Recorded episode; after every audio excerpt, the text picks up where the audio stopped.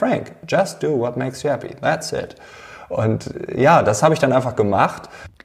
In der heutigen Episode erfährst du, was Frank Eilers wirklich glücklich macht und wie er sich seinen Freiraum geschaffen hat. Und er gibt uns auch einen Tipp noch mit. Mindset ist alles. Und ja, falls du dir nicht ganz so vorstellen kannst, was Mindset ist, hör gerne in die letzte Folge nochmal rein, falls du die noch nicht gehört hast, denn da erkläre ich, was Mindset genau ist. Aber jetzt viel Spaß mit dem Interview.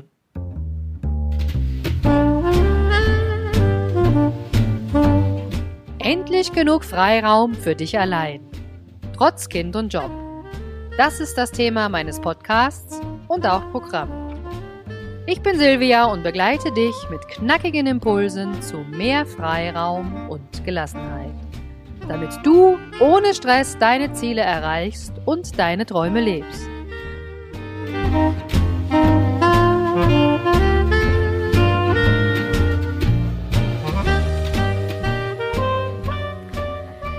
Willkommen, lieber Frank, hier im Freiraum-Podcast. Ich habe heute Frank Eilers hier.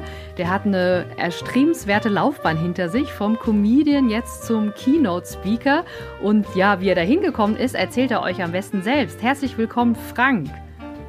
Ja, hallo. Danke, dass ich hier sein darf. Ja, ich finde das total cool. Magst du uns mal erzählen, was dich jetzt von dem Comedian-Leben wirklich zum Speaker-Leben gebracht hat? Also, wie, wie bist du da vorgegangen? Ich finde das mega spannend und ja, erzähl mal selbst. Ja, ich bin als BWLer auf einer Stand-up-Bühne gelandet. Das war schon komisch. Dann habe ich gesagt, ich bin jetzt Stand-up-Comedian. Ich hatte nach einem halben Jahr so 120 Euro Umsatz. Äh, das war so ein bisschen, ja, nicht so gut. Und äh, dann habe ich gedacht, ja, mal gucken, ob es so weitergeht. Und dann habe ich, äh, also genau nach einem halben Jahr, den Podcast Arbeitsphilosophen online gestellt. Und dann durfte ich so über die Zukunft der Arbeit so philosophieren mit irgendwelchen Vordenkern, Unternehmern, Politikern, Wissenschaftlern. Und dann haben irgendwelche Leute gesehen, Mensch, der redet doch gerne auf der Bühne, der hat diesen Podcast, der hat dieses Thema, kannst du nicht auch darüber reden? Und dann habe ich gesagt, ja, das, das kriege ich hin. Und dann, genau. ja, eigentlich, eigentlich mache ich das Gleiche wie früher. Also die Leute lachen auch manchmal bei den Vorträgen, manchmal auch viel. Also es kommt immer auf die Stimmung und auf das Unternehmen an. Und ja, eigentlich gibt's da keinen großen Unterschied. Ich stehe gern auf der Bühne. Ja, also das, das weiß ich auch. Ich kenne ja deinen Podcast auch und vielleicht noch mal so eine. Du hast ja gesagt sozusagen von deinem Umsatz irgendwie jetzt eben zu, zum Keynote-Speaker. Was waren das für eine Herausforderung? Also ich glaube, die Inhalte waren ja da auch nicht identisch, oder? Also du hast ja bei der Comedy, glaube ich, nichts zu New Work oder so irgendwas erzählt. Oder hast du damals schon so lustige Sketche Nein, drauf. nein, gar nicht, gar nicht. Nein, da habe ich ähm, Geschichten über mich erzählt, über mein Leben, über meine Familie, über meine Freundin, über Freunde, über Dinge, die man erlebt hat. Äh, viele Peinlichkeiten waren da drin und äh, es war sehr persönlich und die Zukunft der Arbeit, das war einfach ja ein Thema, was mich ultra interessiert hat. Also es, ich ja. fand es absurd. Die eine Hälfte meiner Kumpels hatte Burnout, die anderen hatten Boreout. Also irgendwie, wo ist die Mitte? Und wieso arbeiten wir so? Komisch manchmal. Das war so okay. der Start und dann habe ich Gunter Dück kennengelernt. Das war dann so mein YouTube-Star, bevor es das Wort YouTube-Star überhaupt gab. Und ja, dann bin ich da irgendwie reingeraten. Ich weiß gar nicht, wie man das so im Nachgang ja, hätte planen können. Ist, ja ist auch einfach passiert. Wunderbar, weil du hast ja sozusagen dadurch jetzt auch so wirklich ein Leidenschaftsthema und es läuft ja auch super gut. Also wir kennen uns auch über LinkedIn, da bist du ja auch super aktiv. Und ähm, wenn es jetzt nicht die Comedy war, wie, wie hast du dann vor dem Podcast und Keynote Speaking dein Geld verdient?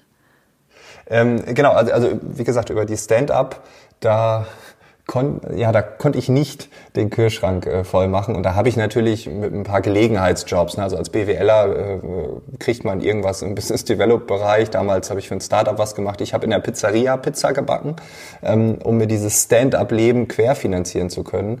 Ähm, also ich war Koch, könnte man sagen. Kein anspruchsvoller Koch, aber immerhin. Okay. Und der Vorteil da war, ich äh, konnte Montag, Dienstag arbeiten, äh, zwölf Stunden am Stück und dann konnte ich ab Mittwoch wieder irgendwo auftreten, umsonst ja. für zwei Freibier oder so. Und äh, ja, das war so der Weg. Aber das, ich finde das voll cool. Gab es da auch irgendwie einer, der dich unterstützt und geholfen hat? Du hast ja äh, Gunter Dück gerade schon angesprochen. Also ich, ich kenne ihn ja auch so von YouTube-Videos und äh, der ist ja auch immer sehr durchdacht, teilweise sehr philosophisch. Deswegen von Arbeitsphilosophen her passt es ja. Aber du hast ja auch BWL studiert. Also irgendwie, was war jetzt so in deinem Leben, wo du gesagt hast, Mensch, ich mache jetzt mal Arbeitsphilosophen und damit starte ich durch? Ich glaube, vielleicht kannst du uns da noch mal mitnehmen mhm. in die Zeit, weil äh, ja, heute läuft's ja, ja, Hashtag läuft, alles super. ja, also bevor ich überhaupt auf die Bühne gegangen bin, war der, ja, der ausschlaggebende Punkt eigentlich, äh, ich habe eine Weltreise gemacht und bin dann in Thailand in so einem Kloster gelandet, buddhistisch äh, schweigen, meditieren. Und dort habe ich einen Mönch gefragt, ich so, ja, ich habe hier so ein Angebot von der Unternehmensberatung, das könnte ich jetzt annehmen und, und soll ich annehmen und muss ich annehmen, aber was empfiehlst du mir denn? Und der hat einfach gesagt, Frank, just do what makes you happy. Und das war für mich so, okay, äh, echt? Und dann so zwei, drei Tage später bin ich wieder hin, habe die Frage wieder gestellt und er, Frank, just do what makes you happy, that's it. Und ja, das habe ich dann einfach gemacht und ähm, dieser, dieser Switch dann vom Stand-up-Comedian zum Keynote-Speaker, das klingt halt auch so, ja, ich rede heute und so. Aber das war inhaltlich natürlich auch sehr schwer, weil ich hatte Fans, also das kann man nicht anders sagen. Man hatte irgendwie Menschen, die sind oft zu den Shows gekommen, die sind ins Solo gekommen, die haben sich das Ganze angeguckt. Und äh, jetzt denen zu sagen, ich mach das nicht mehr, das war ja auch ein fieser Moment. Da gab es jetzt nicht diesen einen Moment, das waren eher so ganz viele, ähm, wo man gemerkt hat, Mensch, irgendwie bin ich künstlerisch so ein bisschen ja, beschnitten. Ich darf im Fernsehen nicht das machen, was ich möchte. Ich darf mhm. bei den und den Shows nicht das machen, was ich möchte. Und äh, in der Keynote-Welt war ich auf einmal so ein ganz freier Vogel vielleicht auch ein bisschen anders wie die anderen. Und, äh, Aber das ist doch, also das finde ich ja. mega, weil freier Vogel passt ja auch zum Thema Freiraum.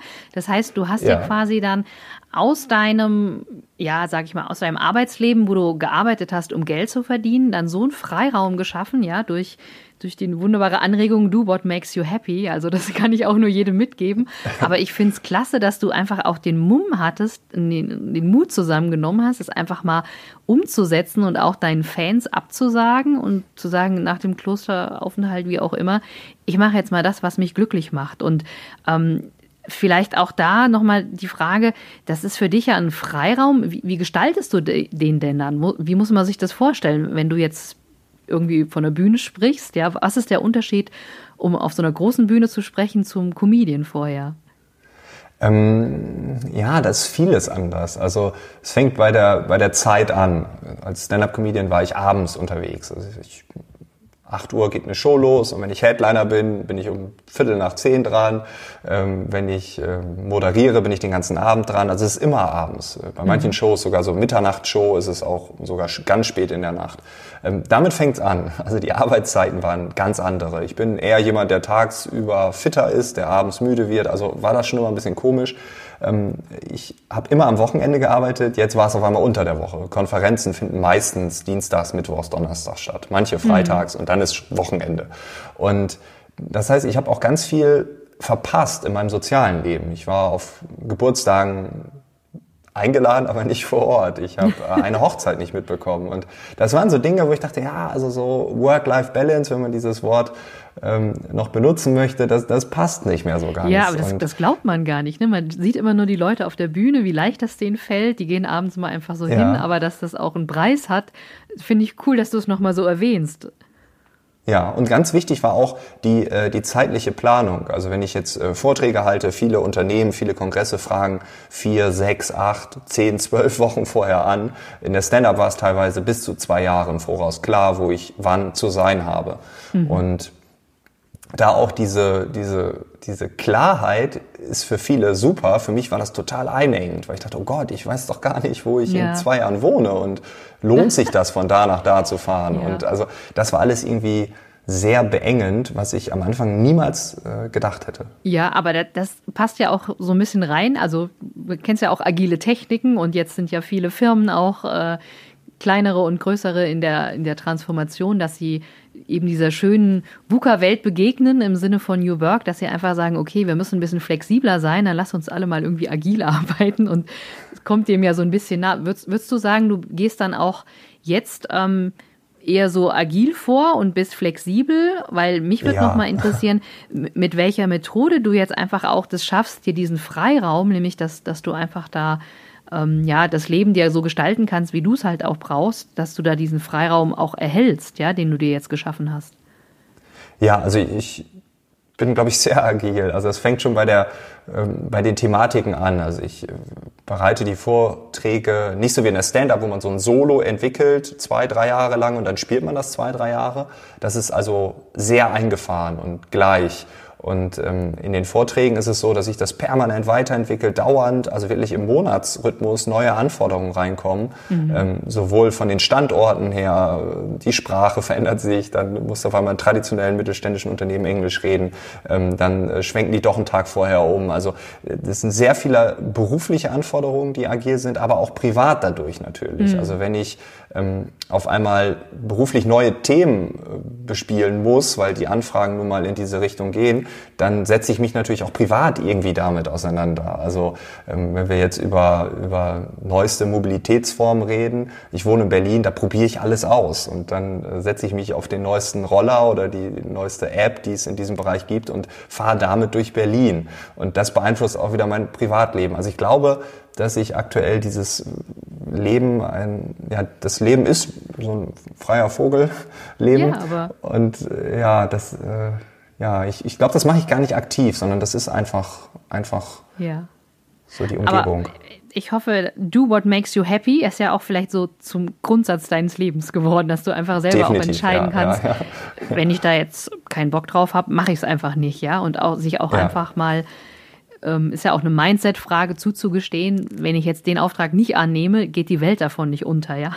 Also das ist ja, ja glaube ich, cool, wenn du vorhin sagtest, auch ähm, Comedy hat man das zwei Jahre vorher geplant und das ist mega spannend. Also ich werde auf alle Fälle den Link zu deiner Homepage, weil ich die auch mega cool finde, in die Show Notes tun. Aber ich habe noch eine kleine Bitte so zum Abschluss. Also ich bin immer mega inspiriert von deiner Geschichte. Was würdest du jetzt den Hörern mitgeben? Ähm, wenn sie sagen, okay, ich, ich will auch da so ein bisschen meinen Freiraum schaffen, hast du irgendwie einen, einen Tipp, wie du dich organisierst oder wie du, du deine Zeit managst oder ist es wirklich nur das Mindset, was sich bei dir geändert hat? Was würdest du gerne mal den Hörern hier mitgeben? Ähm, ja, das Mindset ist, ist alles, das ist die, die Grundlage. Äh, das Fundament. Aber ich glaube, darüber hinaus ähm, kann jeder so ein bisschen rausfinden, was gibt einem Energie. Also ich zum Beispiel habe alles digital. Also mein, mein Büro ist mein Smartphone, ist mein Tablet, ist mein Laptop. Das ist also egal, wo ich bin. Ich bin viel unterwegs. Also ähm, ich habe alles dabei. Das erleichtert mir das Leben. Gleichzeitig habe ich aber auch komplett freie Tage, wo ich offline bin, wo ich das Gehirn lüften kann. Ähm, ich meditiere viel höher auf den Körper. Ich, ne, du hast es gerade gesagt, es gehört was dazu, Dinge abzusagen. Das muss man auch erstmal lernen. Das tut auch weh, wenn jemand jetzt sagt, wir möchten dich gerne buchen und du sagst, nee, sorry, ich ähm, also ich kann nicht mehr gerade. Also in dem Monat hm. bin ich voll. Ich habe äh, eigentlich schon zu viel angenommen. Ne? Also das geht nicht mehr. Tut mir leid. Also hörst das, du schon achtsam auf deinen Körper, auch welche Signale immer mehr, er dir ja. gibt? Ja, ja genau. Cool. Und ich glaube, das, das würde ich empfehlen, weil ich glaube, dann hat man eh so eine Art Kompass, so eine Art Richtung, der man einfach folgen muss. Und dann, ja, wird es ein Stück ja, weit einfacher. Genau. Also wir haben ja auch hier im Podcast schon über Achtsamkeit gesprochen und was das mit einem macht, ja, je achtsamer man ist. Aber ähm, ja, dann würde ich sagen, danke schon mal für, für den coolen Tipp. Also ihr habt es gehört, Mindset ist alles. Ja, das heißt, äh, was du sozusagen, deine Gedanken färben ja auch so ein bisschen auf dich ab. Und ähm, ja, ich weiß nicht, ob du noch den Menschen kennst, der dir im Kloster gesagt hat, do what makes you happy. Also ich würde den gerne mal, wenn du den nochmal siehst oder triffst, schöne Grüße sagen, weil ich glaube, dem, dem kann ich auf alle Fälle zustimmen. Und ja, ich wünsche euch da draußen, macht auch das, was euch glücklich macht, was euch befreit und schafft dann mit diesem Freiraum auch eure Träume, ja. Und ihr seht es am Frank, ist ein gutes Beispiel über verschiedene Stationen. Man schafft es dann doch irgendwie, wenn man seine Träume ja immer im Kopf hat und die irgendwann auch mal sich traut, die zu verwirklichen. ja, dann Ganz lieben Dank, lieber Frank. Und ja, Sehr ich gerne. hoffe, wenn ich wieder mal in Berlin bin, dass wir uns dann nochmal zum Frühstücken treffen und dann werden wir gemeinsam mal Pläne schmieden, wie wir gemeinsam auch ähm, agile Techniken in die Welt rausbringen können. das werden wir tun. Danke, dass ich hier sein durfte. Ja, gerne.